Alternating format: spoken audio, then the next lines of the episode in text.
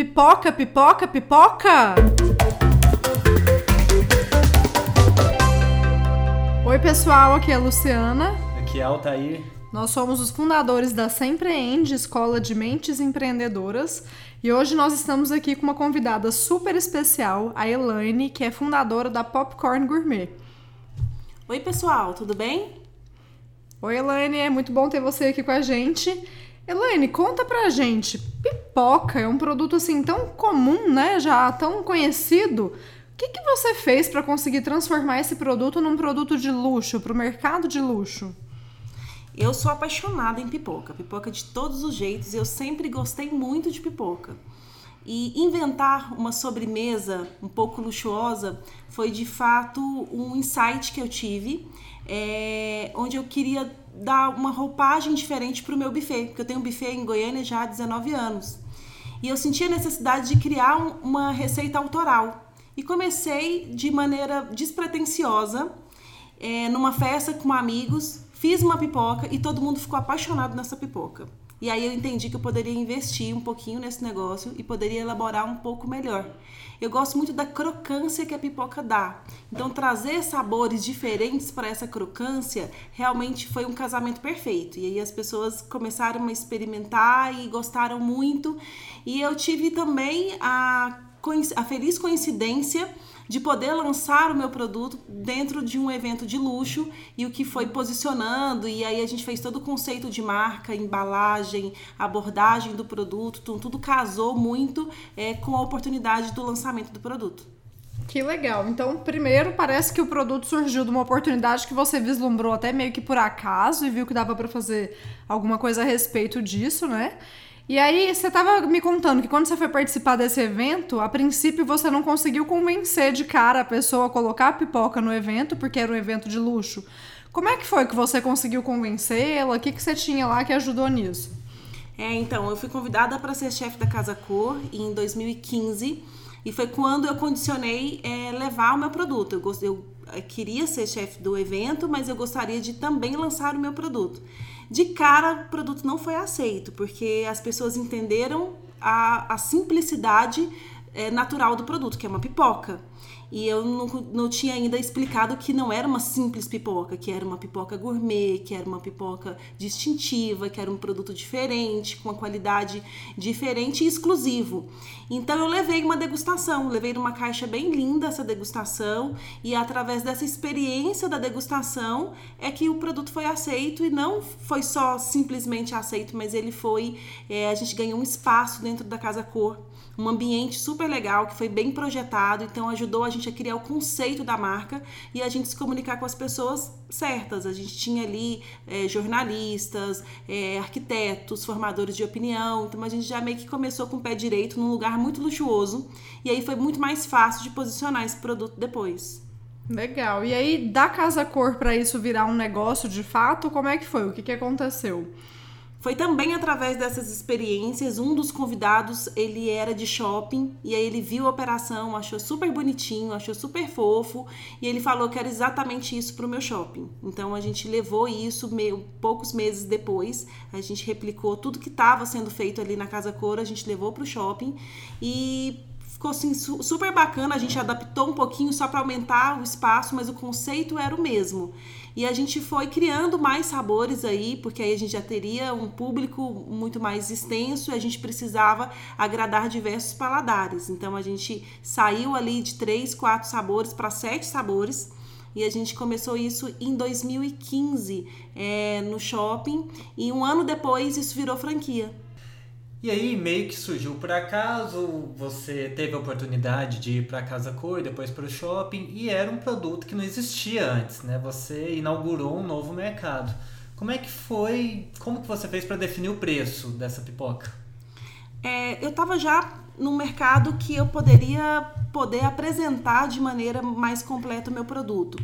É, eu fazia isso de maneira muito artesanal. Éramos apenas três, era, era é, dois confeiteiros que eu tinha no meu buffet e eu.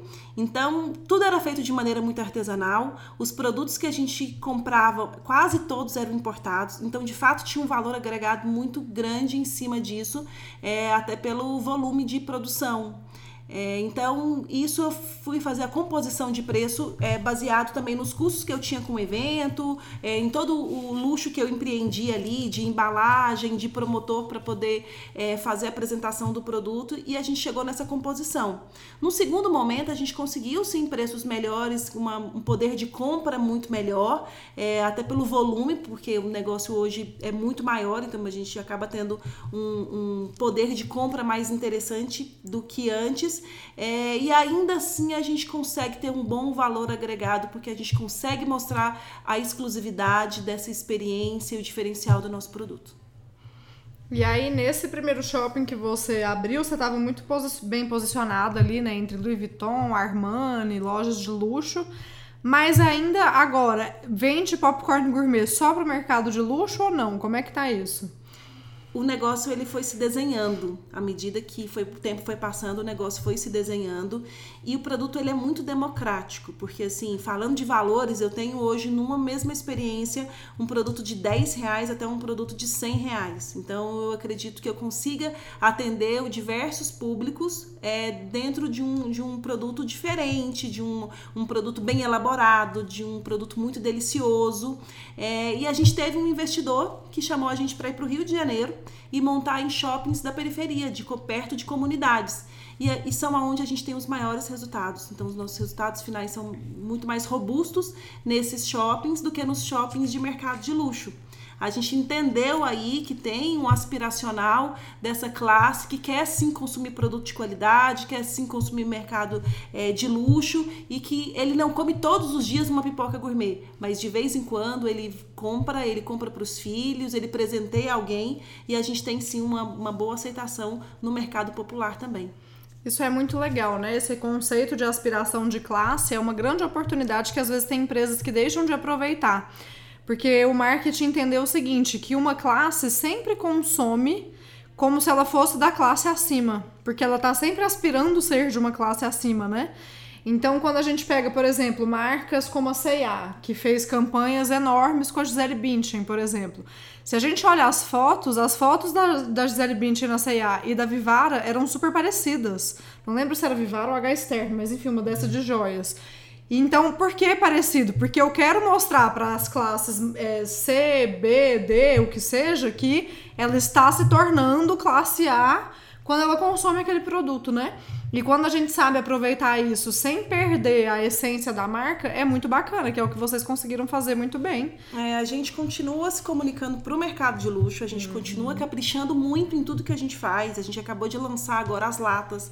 E as latas são super legais, elas são colecionáveis e a gente tem muito esse fluxo é, de clientes de mercado é, de shoppings um pouco mais populares e que consomem muito bem a marca. Então, é, todo esse conceito da própria experiência, da abordagem do promotor, do, do quiosque, do cheirinho ali, que a gente tem também um marketing olfativo, que eles chegam e sentem cheirinho de pipoca, sentem cheirinho de chocolate, a gente sabe que a gente aguça os mais diversos paladares. Sem dúvida. Essa pipoca é boa, hein? Inclusive, a gente está gravando esse podcast comendo pipoca. Não estamos comendo exatamente agora, senão vocês vão ficar ouvindo barulho, mas ela está aqui na mesa pra gente. Elaine, conta pra gente quantas franquias você tem hoje, quantas unidades são, como é que tá a marca nesse momento, né? 2019 tá o quê? Quatro anos que vocês abriram a primeira unidade. Em que momento vocês estão? A gente está comemorando quatro anos da marca, três anos como franquia. E hoje são quase 60 operações. A gente deve é, iniciar o próximo ano é, com 80 operações e a gente ainda abriu uma fábrica nos Estados Unidos que é uma réplica de tudo isso que a gente está vivendo aqui. São sabores muito similares, a gente criou alguma coisa para o paladar americano e foi uma grande surpresa a aceitação do nosso produto lá, porque o americano ele já era muito acostumado a consumir pipocas de diversas formas e, e num volume muito maior do que brasileiro. Então a gente não entendia muito como seria a aceitação do produto, mas foi assim, uau, foi muito bem aceito.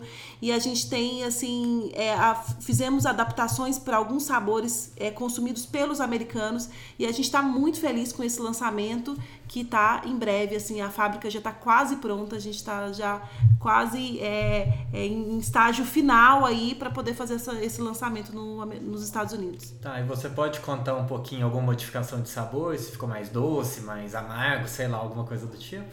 Ou é segredo? A gente levou alguns sabores é, brasileiros, porque assim, por exemplo, eles não consomem leite em pó em sobremesa como a gente consome. Leite é leite para eles tomarem, né? Então a gente levou o nosso chocolate branco com leite em pó, que é o maior sucesso aqui no Brasil, e foi muito bem aceito lá. Então a gente vai continuar levando alguns sabores que já deram certo aqui, que a gente fez sampling, fizemos várias degustações lá e eles aceitaram muito bem. E a gente criou algumas coisas também específicas para o paladar do americano, tipo aquela manteiga de amendoim. É, a gente fez uma. quebrou um pouquinho esse, esse gosto com um chocolate meio amargo. Então a combinação ficou muito interessante. É muito cara de americano comer o peanut butter, né? Uhum. É, a gente fez uma pipoca de chocolate meio amargo com brownie. Então a gente destruiu o brownie, passou no chocolate meio amargo, deu um sabor muito interessante com a crocância da pipoca. É, a gente fez um cappuccino diferente, é um cappuccino toffee. Então ele tem um, um, um retrogosto de caramelo no final. É, a gente vai fazer outras criações aí ao longo, a gente, enfim, está conhecendo alguns fornecedores também. E a gente está vindo para o Brasil e a gente também vai levar isso para os Estados Unidos com uma pegada saudável. Então a gente vem aí com sabores veganos, com doces, com sobremesas doces, sem a utilização de açúcar, é, de maneira mais saudável. E é, o público tem pedido muito isso. A gente tem um público é, grande que, por exemplo, de alérgicos ou de diabéticos ou de próprios veganos mesmo. E a gente está desenvolvendo essa linha que está ficando muito interessante. Que a nossa preocupação e resistência no começo de desenvolver essa linha era justamente para não perder a nossa essência gourmet. Então a gente tá, conseguiu encontrar ingredientes saudáveis, muito gostosos, que a gente vai continuar levando muito sabor, uma experiência muito interessante para o produto, é, sem perder a nossa característica. E como é que é esse processo de criação assim das receitas? Como é que vocês testam isso? Você como chefe, como é que você faz para ter essas ideias? Conta um pouquinho pra gente. Eu aproveito as minhas experiências de viagens, que todas as minhas experiências de viagem são gastronômicas, então eu não perco a oportunidade de ir a um bom restaurante, uma bela confeitaria e para entender um pouquinho desses sabores, então isso é pelo mundo. Isso vai cada vez mais me inspirando. Eu vou fazendo as minhas anotações e faço, faço incansáveis testes para poder chegar na receita perfeita. A gente faz também um estudo de mercado, a gente tem que entender que tipo de paladar que a gente vai, vai agradar, é, que composição do mix eu preciso ter, porque hoje eu tenho 12 sabores. E com 12 sabores eu entendo que eu consigo atender um público maior, porque eu tenho ali uma pessoa, por exemplo, que é vegana, eu já tenho um produto vegano no meu produto, na minha linha, eu tenho um produto sem lactose, eu tenho sabores salgados. Então, quanto mais sabores eu conseguir colocar no meu ponto de vendas, eu, um, um mix maior de pessoas eu também vou conseguir atingir. E a gente faz esse estudo para entender, a gente faz pesquisas para entender que tipo de sobremesa, que tipo de pipoca. A gente pega a sugestão dos nossos franqueados, do nosso cliente também, para poder ajudar a gente na criação e na elaboração dessas pesquisas e desenvolvimento da marca. Então não é nada por acaso, né? E é assim de primeira que acha essa receita nova você tem que ficar muito tempo tentando? Nunca foi de primeira. Sempre deu um trabalhão, assim. A gente tem ideias maravilhosas, aí na hora de executar, às vezes dá tudo errado. Às vezes não, a gente não consegue chegar na crocância perfeita. A gente tem sabores que a gente chega a testar há mais de um ano até, e a gente não desiste e a gente fica incansavelmente até chegar na receita perfeita, até chegar no tempo de validade correto também do produto, porque uma, uma coisa é você criar um, um produto super saboroso, mas o tempo de prateleira dele ser muito curto, e aí a gente inviabiliza como negócio também. Uhum. E a gente tem um, uma premissa de não usar corante, de não usar conservante.